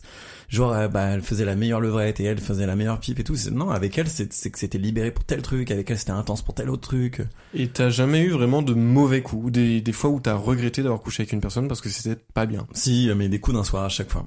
À chaque fois, c'est parce que euh, je, je veux coucher avec une meuf et je me dis euh, c'est ce qu'il faut faire ou là c'est une injonction de la société, une injonction de mon genre euh, à me dire qu'il faut que je collectionne et on en parlera. Mais si c'est des c'est des mauvais coups pour ça, mais parce que j'ai pas d'investissement émotionnel. D'accord. Mais Mm. du coup, tu, tu les regardes pas, tu, tu te retournes pas sur le passé en disant, euh, elle a été intense pour ça ou ça. Tu Non. dis, euh, c'était de la merde. Ah ouais ouais, je me dis c'était de la merde, mais bah, et avant je me disais mais parce que je suis un tocard, parce que je suis nul, parce que je sais pas euh, être un homme ou tout ça. Et en fait maintenant je me dis mais parce qu'en fait euh, j'ai aucune attache émotionnelle avec elle, j'ai pas envie de vivre quoi que ce soit avec elle. Puis j'aime pas son odeur, j'aime pas la manière dont elle fait du bruit. Enfin des, des trucs tout cons en fait que tu te rends même pas compte quand tu fais. Pas la manière dont elle fait du bruit. Non mais ça m'est arrivé. ça m'est arrivé. Elle faisait un AVC là. Euh, on y revient toujours. Hein. Euh... J'ai cru que tu faisais coq, coq, coq. Euh, mais en fait, ouais, mais c'est tous ces détails euh, que tu te, dont tu te rends pas compte quand t'es avec quelqu'un qui avec qui c'est bien. C'est, mais c'est ouais, c'est des trucs ordinaires que tu te dis bah non, c'est pas avec elle que j'ai envie de vivre cette intimité là, donc ça dégage. Next. Je t'appelle un taxi. Très bien. Hum, moi, je voulais, bon, enfin, si vous avez rien à dire. Ce qui a l'air d'être le cas. Putain. ok, ce podcast c'est d'une violence. Euh, est très doux jusque là. je trouve pas. Pose-toi les bonnes questions. que c'est des violents. Je crois pas. Est-ce que t'as quelque chose à redire à ça Euh, du coup, moi, je voulais vous parler un peu de. Ma bite. Pardon, voilà, c'est c'est parti. Je voulais vous parler un peu de la bite d'Armen. non, de, de la relation que j'ai vécue. Parce que, effectivement, moi j'étais persuadé, donc on est resté 5 ans et demi ensemble, avant qu'elle me quitte. Je suis désolé Armen, je vais me faire un peu l'avocat du diable à ce moment-là du podcast. Je suis prêt. Euh, c'est que j'étais persuadé que c'était la, la bonne en fait. Euh, et comme tu le disais Florian, les signes un peu euh, où tu disais bah ça peut être mieux, bah je les occultais complètement et avec le recul je me rends compte que j'étais dans le déni de certaines certaines choses, Euh, non pas des red flags mais euh, des petits détails qui font que effectivement c'est des choses qui pourraient être euh, bloquants si je les avais vraiment conscientisées. Euh, et du coup c'était pas du tout le cas donc ça ne se passait pas. Et je me souviens que la première fois donc que mon ex a rencontré mes mes grands-parents, je crois. Elle, elle était en train de, de dire bonjour à mon grand-père et ma grand-mère, et donc il y avait ma mère qui était là et qui m'a ou qui m'a pris à part pendant le repas ou qui m'a dit "Ma, c'est marrant, ça fait longtemps que t'es avec." Euh... Ah, faut que je trouve un surnom. Ah, Démona non, arrête, c'est pas gentil. Euh, on va l'appeler euh, Montagne. C'est mignon, Montagne. Ça dépend si tu fais part de sa corpulence. Non, c'est pas le cas. D'accord, alors allons-y pour montagne. Euh, et elle me disait ah c'est marrant ça fait longtemps que t'es avec Montagne euh, et, euh, et est-ce que elle m'avait ma mère m'avait dit mais est-ce que tu penses que c'est la bonne et que tu vas l'épouser? Genre une question d'ailleurs assez euh, Bon, maman. Hashtag no pressure. bah ouais, c'est ça. non mais en plus que Tiens, voici la bague de ta grand-mère. alors vous vous connaissez ma mère? Non ils la connaissent pas si, je la connais très bien. je sais je voulais je te tendais une perche tu les perches sur les mamans, hein, non. Mais elles écoutent le podcast, hein. D'ailleurs, t'as arrêté de faire des blagues sur ma mère, je te remercie. Oui, je respecte mes engagements. Euh, et donc du coup, ma mère en plus, elle me disait pas ça du tout pour me mettre la pression, c'était plus par euh, pure curiosité. Et je lui ai dit à ce moment-là, bah ouais écoute je crois. Et elle m'a dit mais c'est bizarre parce que c'est c'est ta première enfin c'est la première copine que t'as et tout. Je fais bah oui mais bon euh, si ça se passe bien tant mieux j'ai aucune raison de et j'étais vraiment dans ce truc là de et même si euh, avec le recul j'avais deux de mes meilleurs potes qui m'avaient dit que je faisais un peu de la merde à m'engager trop là-dedans que c'était trop fusionnel qu'on se coupait un peu de l'extérieur et tout. Et tout et franchement pendant cinq ans et demi il y en a eu plein des petits euh, pas des indices parce que je peux pas croire qu'on puisse prédire la fin d'une relation ou pas, mmh. mais euh, de, de, personnes qui ont essayé de m'alerter sur le fait que je m'engageais trop dans une relation à corps perdu en y perdant mon objectivité et euh, bah paradoxalement ma subjectivité vu que je m'oubliais moi-même. Et euh, malgré ça, en fait, tout ça pour dire que quand t'es amoureux d'une personne et quand en plus de ça c'est la première fois, c'est la première fois que t'es amoureux, t'as une sorte de vernis supplémentaire sur ta relation qui, quand on dit l'amour rend aveugle, c'est vrai, mais alors le premier amour, il rend pas seulement aveugle, quoi, il rend euh, bête. T'es si policé. oui, mais je pense que ça fait partie aussi de, de, la relation amoureuse, c'est-à-dire que euh, tu fais pas une liste de tous les points positifs, tous les points euh, négatifs. Moi j'ai des Excel. Hein. et, et surtout quand même si, si, on le, si on faisait ce, ce, ce, tableau, eh ben euh, même s'il y a euh, je sais pas beaucoup plus de, de, de raisons euh, négatives on va dire eh ben il suffit qu'il y ait une bonne raison pour que ça efface toutes les autres en fait. Et voilà je vais parler d'une ex vous la connaissez pas mais voilà et moi je l'ai regardé en mode. Non mais voilà il y, y, a des trucs sur lesquels on est pas, pas, d'accord, mais euh, je sais pas des, des, des goûts euh, musicaux, cinématographiques. Enfin, il y a des choses sur lesquelles on n'est pas on n'est pas d'accord, mais c'est juste que, enfin, je m'en je m'en fous totalement en fait parce que euh, parce que les, le, y a, tout le reste se passe tellement bien que du coup c'est pas pour un, un, petit truc que ça va tout remettre en, en, question et du coup je trouve ça normal que voilà que puisse y avoir des petits des petits signes négatifs ou trucs comme ça. Et je trouve ça normal que tu les aies complètement euh, obnubilés parce que euh, enfin à cause euh, ouais à, cause du reste quoi. Vu que tout le reste se passait bien du coup tu te dis bah ça c'est pas ça c'est pas grave. Je trouve que enfin c'est important d'y avoir une sorte de, de de lâcher prise de laisser aller quoi mais je pense qu'il faut pas confondre euh, détails et indices. Mm. parce que dans ton cas, je pense que c'est des détails. Mm. Dans le cas de Théo, je pense qu'il y avait eu des indices plus structurants, euh, en fait, de, de, choses vraiment profondes qui remontaient à la surface par euh, bah, des tout petits indices, mais qui au final a fait que la relation s'est fissurée et a fini par se briser. Donc je pense que c'est pas. Euh, oui, je, oui, je suis d'accord. Et euh, d'ailleurs, si je peux, j'en profite pour rebondir là-dessus. c'est c'est marrant à quel point si avant cette relation j'en avais eu une autre. Et mettons, cette relation, je l'aurais eu deux fois, euh, exactement la même relation, mais avec deux personnes différentes. La deuxième, ce serait beaucoup mieux passé parce que j'aurais pas occulté ces détails j'aurais pas, euh, je me serais pas oublié dans mon couple. Et euh, tout ça pour rebondir à une phrase en fait que elle, elle m'a dit pendant euh, la, au moment de, de me quitter en fait, qui était, alors je serais incapable de dire si elle l'a dit pour que je me sente mieux ou si elle le pensait réellement, mais c'est pas du tout ça qui compte. L'important c'est qu'elle l'a dit et que ça m'a marqué. Elle m'a dit peut-être qu'on s'est rencontrés au mauvais moment. Et en fait, c'était quelque chose de très vrai, c'est que mine de rien, même si le premier amour ça énormément d'aspects positifs sur une relation. Euh, en fait, le fait d'avoir un premier amour et de le perdre, ça permet de faire en sorte que le deuxième amour soit peut-être une plus grande réussite que le premier. Et alors ça, c'est c'est ce que je me notais pendant qu'on parlait. Euh, et en fait, je pense que l'étude sur les rapports sexuels, le fait que plus tu as de rapports sexuels avec des partenaires différents, plus tu, tu n'aimes pas les suivants parce que tu compares. Je pense que c'est plus global que ça euh, dans ce que tu dis. Mais en gros, moi, plus j'ai eu des relations, plus j'ai appris. Et en fait, les humains, on a tendance à plus retenir les trucs négatifs. C'est comme ça qu'on a réussi à évoluer. C'est parce que c'est en, se préservant du danger qu'on retenait les dangers à éviter. Et, euh, et, du coup, moi, plus mes relations passent, plus j'apprends. Et en fait, tu retiens des trucs négatifs à éviter.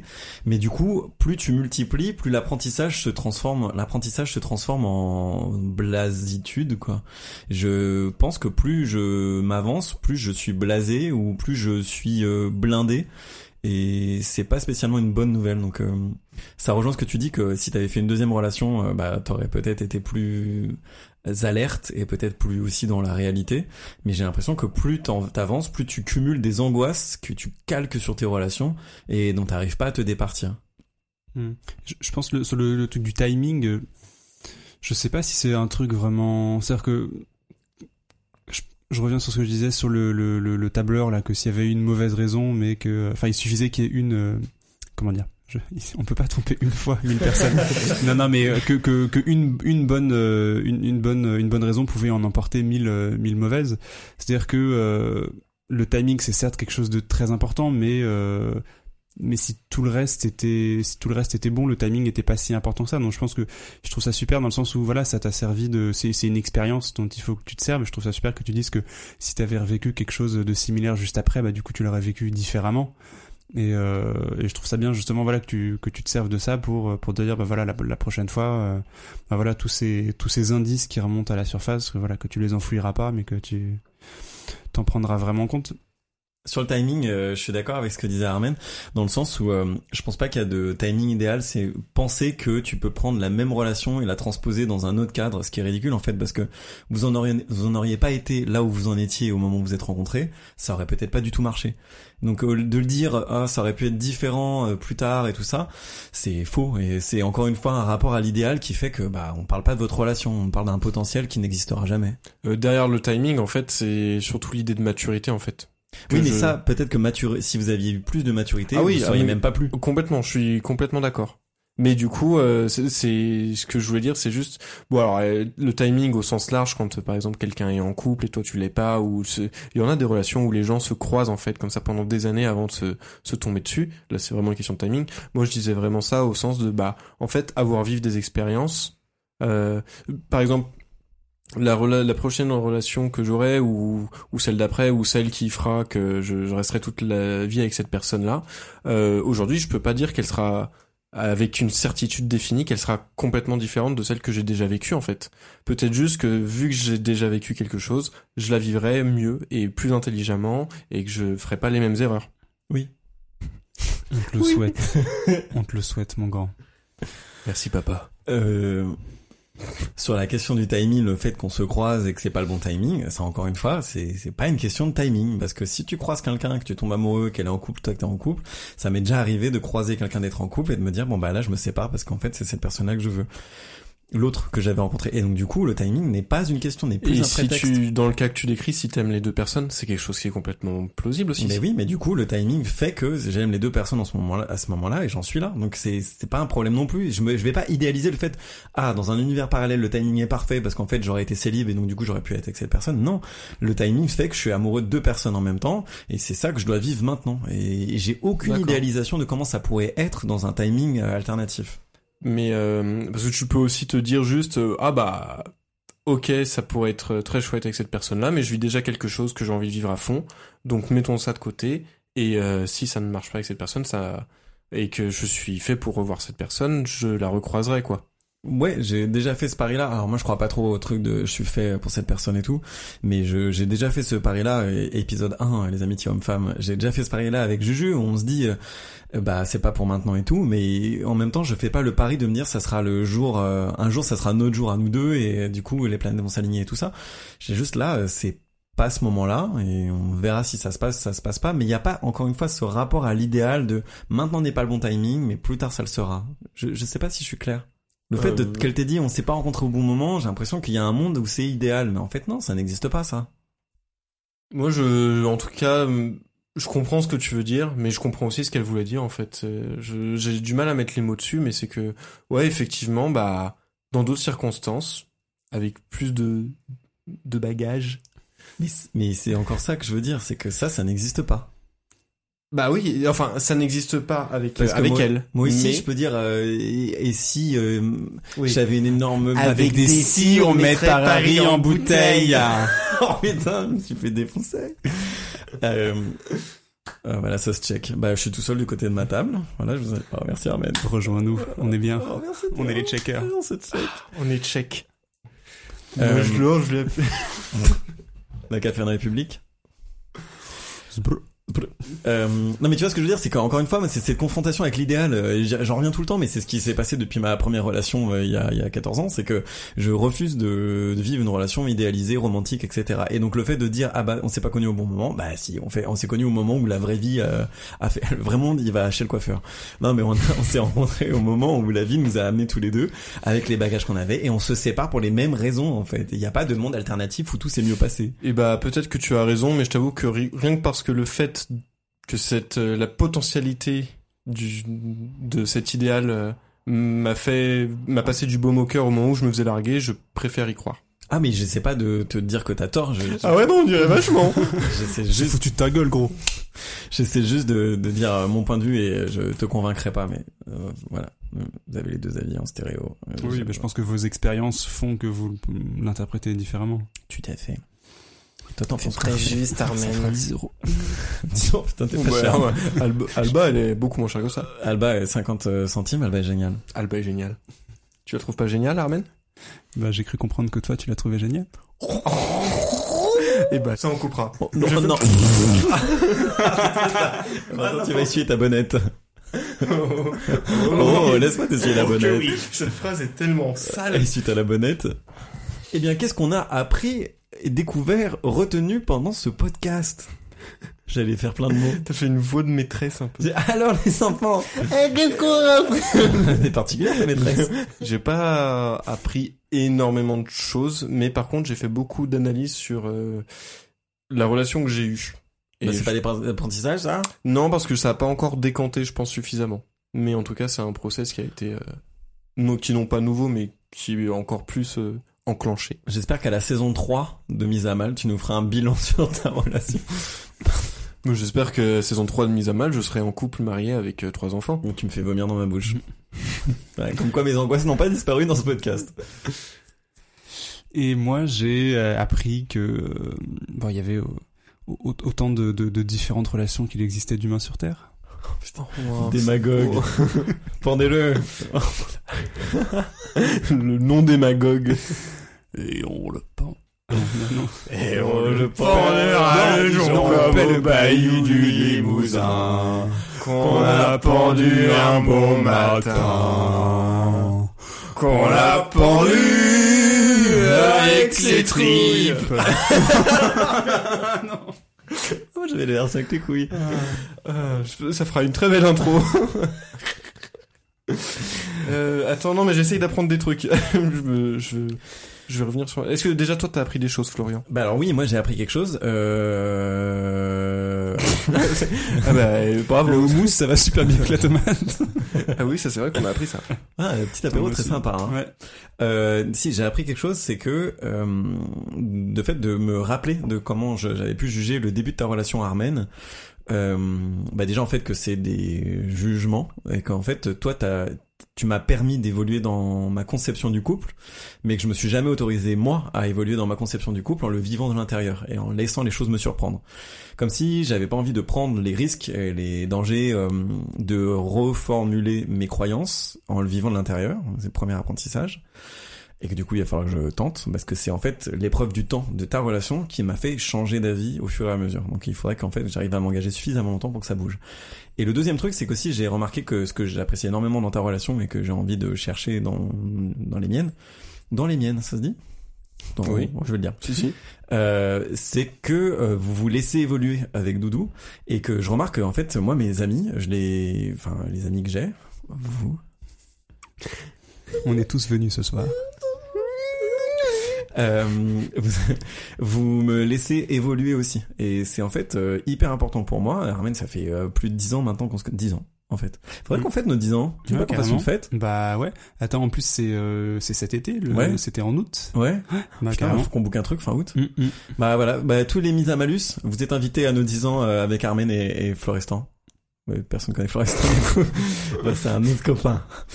Euh, bref. Euh, et donc du coup, euh, le, le fait que tu m'aies laissé évoluer pendant 10 ans et il y a eu plein de phases différentes, etc. Et toi aussi Théo, mais depuis moins de temps, c'est un critère hyper important pour moi. Et en fait, euh, c'est ce que j'ai envie d'avoir dans ma relation, le fait de sentir que moi j'évolue, que je laisse évoluer l'autre et que du coup notre couple évolue aussi. C'est, je pense, le truc le plus important qu'il puisse avoir dans mes relations à venir.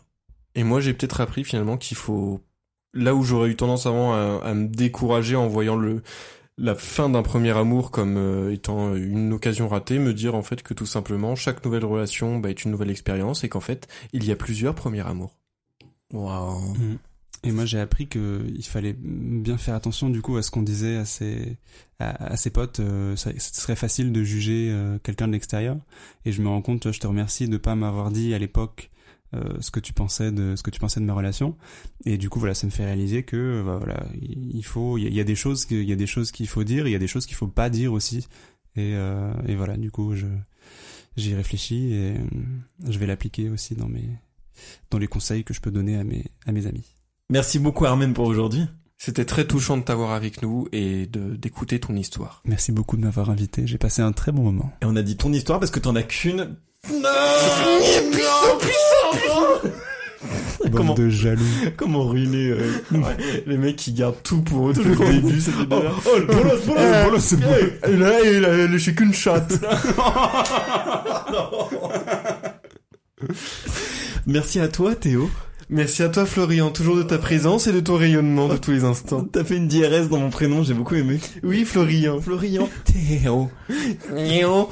Et puis euh, bah on vous applaudit avec le cœur. Et oui, on vous applaudit avec le cœur et on se fait de gros bisous.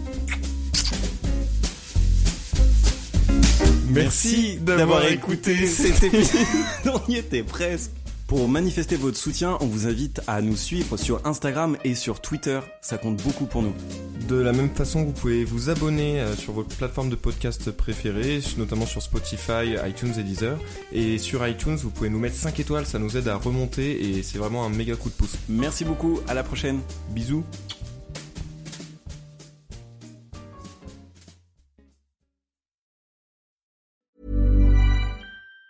Even on a budget, quality is non-negotiable. That's why Quince is the place to score high-end essentials at 50 to 80% less than similar brands. Get your hands on buttery soft cashmere sweaters from just 60 bucks, Italian leather jackets, and so much more. And the best part about Quince, they exclusively partner with factories committed to safe, ethical, and responsible manufacturing. Elevate your style without the elevated price tag with Quince. Go to quince.com slash upgrade for free shipping and 365-day returns.